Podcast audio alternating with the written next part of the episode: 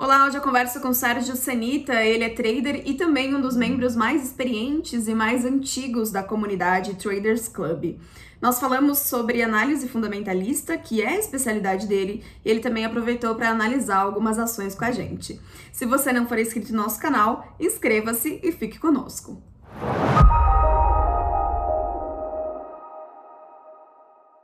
Sérgio, muito obrigada pela tua, pela tua presença aqui no, no TC Entrevista. Você que já é um contribuidor aí de longa data do TC, né? Há quanto tempo que tu está com a gente?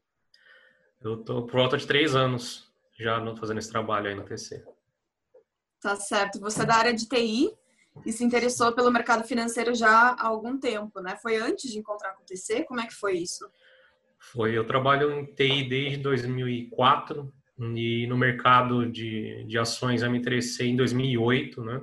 Justamente no ano que começou aquela queda brusca. Fatídico. É, fatídico. É, e só que eu não tinha nenhuma técnica, né? Eu ia muito por notícia, né? O que os grandes portais falavam e o resultado era pífio, principalmente porque o mercado estava péssimo naquela época, né? É, até 2015 foi uma draga. Em 2014 que eu comecei a estudar e a ver realmente que a assertividade da análise técnica é muito interessante, principalmente para quem faz um trade de curto e médio prazo. Foi aí que eu comecei a pesquisar e aprender análise técnica. Uhum, uhum. Essa foi a tua transição, então? Sim, sim. Foi aí que eu comecei a ter os resultados e comecei realmente é, desenhar, moldar a minha maneira de operar, né? E realmente meus resultados mudaram muito quando eu parti para entender e aplicar análise técnica no meu dia a dia. Bom, já que você é o mestre da análise técnica, explica para o nosso público a definição dela, por favor. Basicamente, a gente pode explicar a análise técnica como estudo de mercado entre oferta e procura, oferta e demanda. Né? Então, a gente uhum. consegue identificar tendências de preço, se o preço está numa tendência de alta ou de baixa, ou verificar o desequilíbrio entre as forças compradoras e vendedoras. E é isso que a gente quer esse desequilíbrio para a gente conseguir trades bons, ou seja, um ativo que caiu demasia, né? A gente quer pegar um trade de repique contra a tendência de, de queda, ou seja, pegar um repique na alta, ou se subiu muito, aquela euforia louca, a gente quer pegar um, um trade na venda para o ativo voltar às médias normais dele de preço. Né? Então, basicamente é uhum. é isso. E a confirmação pelo volume, o exemplo que eu costumo dar é, se você vê dois restaurantes, um está lotado, bombando, fila para fora, e o outro não tem ninguém, qual que você vai? Provavelmente que está cheio, né? Porque o tá cheio, provavelmente a comida é melhor, o preço é melhor, então o volume, né? O empenho dos vendedores ou dos compradores naquele ativo faz também com que aquela tendência se confirme. A análise técnica nos dá esses indicadores. E qual é a diferença dela para análise fundamentalista, por exemplo? Análise técnica, a gente quer ver as direções do preço. Então, se o preço está em tendência de alta ou tendência de baixa, ou uma tendência definida que é onde não interessa a gente fazer trade. A análise fundamentalista, ela vai verificar o valor, quanto a empresa deveria valer. Né? Essa é a grande diferença. O fato de uma ação estar cara não significa que ela vai cair. O fato de uma ação estar barata não significa que ela vai subir. Exemplo, IRBR. Tá baratíssima, fundamentalmente falando. Né? Saiu dos 45, está no 6. Só que a ação não sobe. Né? Ou seja, a uhum. análise fundamentalista ela está barata, mas o preço, a tendência é clara de baixa.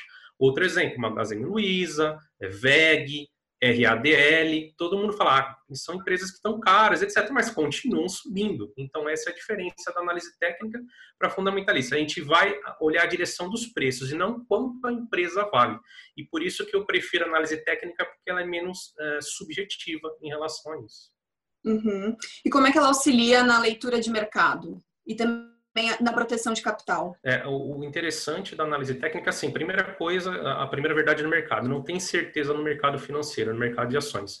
A análise técnica vai nos dar entradas mais seguras, ou seja, imagine que você tem regiões de resistência e suporte, resistência e suporte. Quando houver o rompimento daquela resistência, daquele suporte, a gente vai conseguir fazer o trade com uma probabilidade maior de sucesso. Né? Óbvio que às vezes a gente perde uma parte do movimento, mas a gente faz uma entrada mais segura. E com isso, colocando um risco menor, eu tenho uma proteção do meu capital, né? É o que a gente costuma falar, eu quero uma entrada de 1 para 3. O que é 1 para 3? Risco de 1 para um retorno de 3. um para dois. Então, no mínimo um para dois. Eu vou colocar em risco um para ganhar dois, três, quatro, cinco. Isso que a análise uhum. técnica nos dá diferente da análise fundamentalista.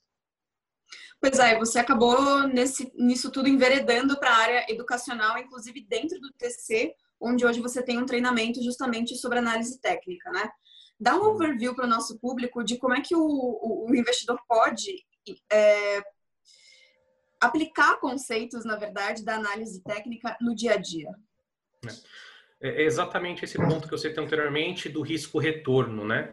análise técnica, os vários conceitos que elas vão dar, os indicadores, média móveis, né? Setups vão nos dar as entradas mais seguras. Então, o mais fácil da gente ganhar dinheiro prazo, que é onde a análise técnica vai ter uma diferença realmente da análise fundamentalista, é aprender esses conceitos de o que os indicadores mostram, olha, está tendo uma euforia muito grande, o ativo está muito esticado para cima, a gente consegue fazer uma operação na venda, na ponta contrária, ou o ativo caiu em demasia, está totalmente sobrevendido, a gente consegue pelos indicadores, pela análise técnica, fazer uma operação contra a tendência. Agora, o melhor de todos é aquela frase que se diz, em time que está ganhando não se mexe. Então, a gente colocar grande parte da nossa carteira dos nossos ativos em ativos em tendência de alta, né?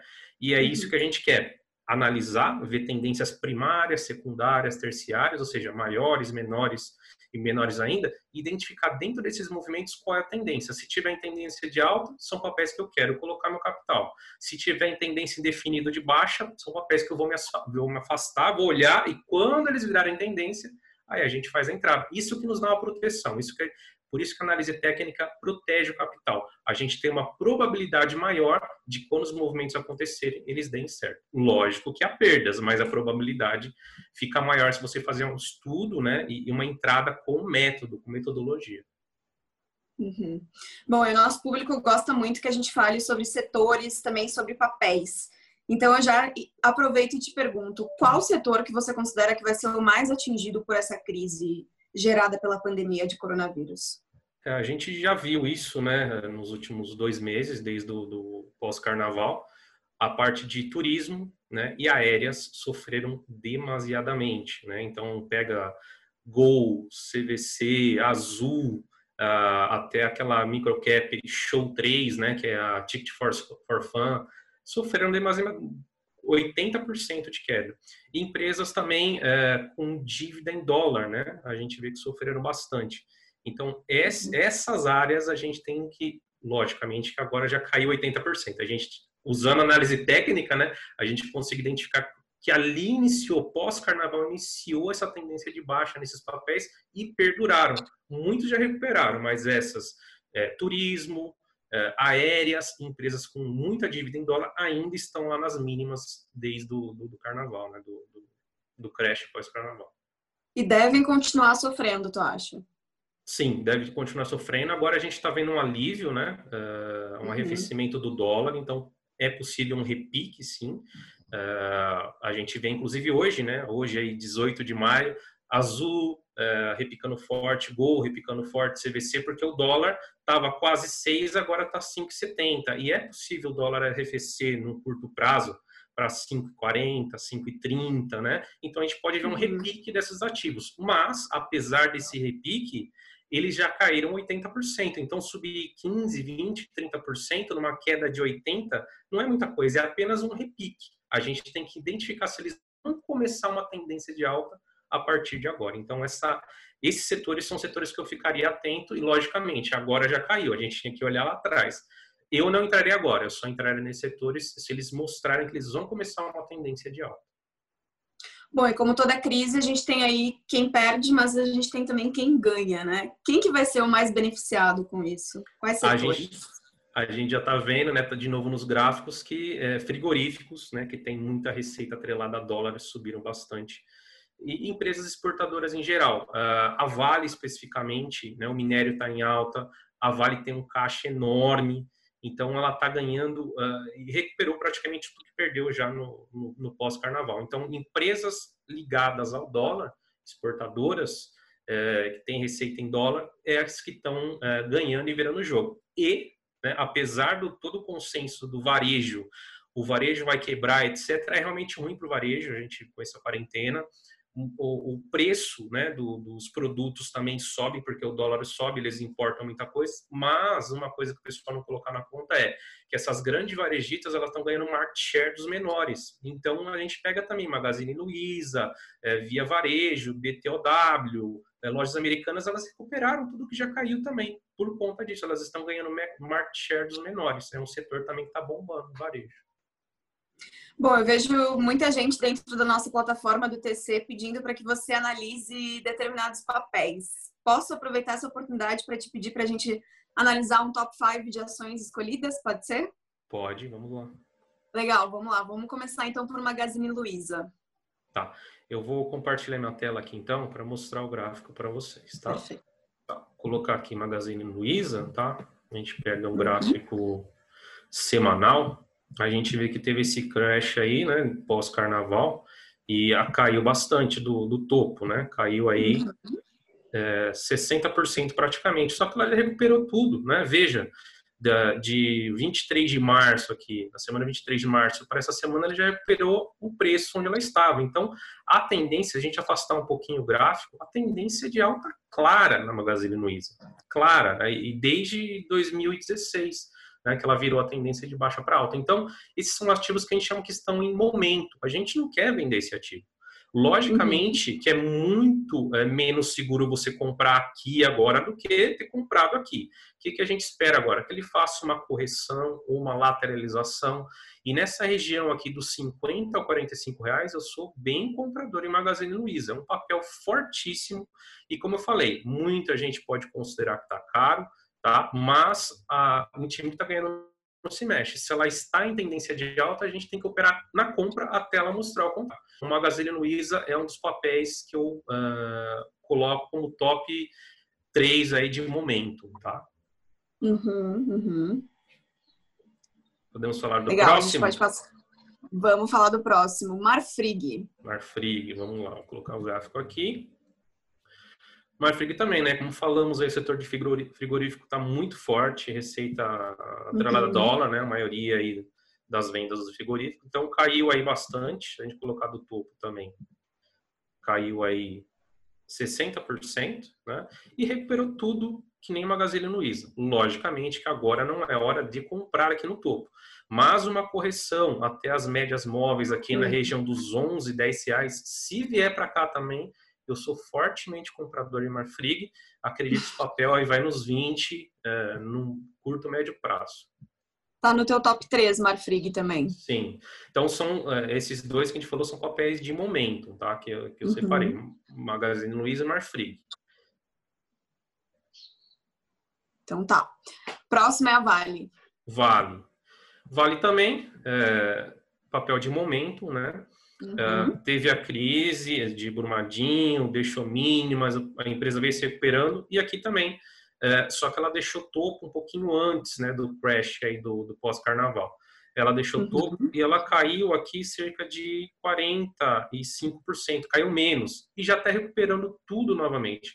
A empresa tem um caixa maravilhoso, uh, dados fundamentalistas excelentes, então vale também. É o momento de comprar vale é, eu colocaria a parte, né? Não é o melhor momento, o melhor momento era que ele tivesse estressado essa linha de suporte da média de 200 períodos, aqui seria um momento excelente, mas o dólar está forte, não vai arrefecer tanto assim por conta da Selic baixa, então Selic mais baixa, dólar mais alto, então ela vai continuar uh, performando bem no preço. Eu acredito que é um ponto sim interessante para se comprar Vale, é um papel forte tendência, e principalmente para que ela consiga romper os 55 reais aqui, deve subir bastante. Esses são os três papéis de momento que eu colocaria para você.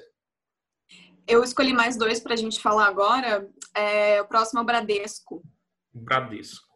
Bradesco é, é, diferente de Magazine Luiza, de Marfrig, de Vale, é um papel que está em forte tendência de baixa, tá? Mas é aquilo que a gente procura um risco retorno bom. Ou seja, se eu entrar com o Bradesco aqui, né, eu uhum. tenho um risco aqui de ele perder as mínimas, aí eu estoparei minha operação, um risco uhum. aí de 10%. Mas, se ele vier a recuperar parte desse movimento, pode ver que eu, eu coloquei aqui no meio desse movimento, tá? Tem 40%, então é um risco de 4 para 1. Eu posso perder 10? Posso, mas posso ganhar 4.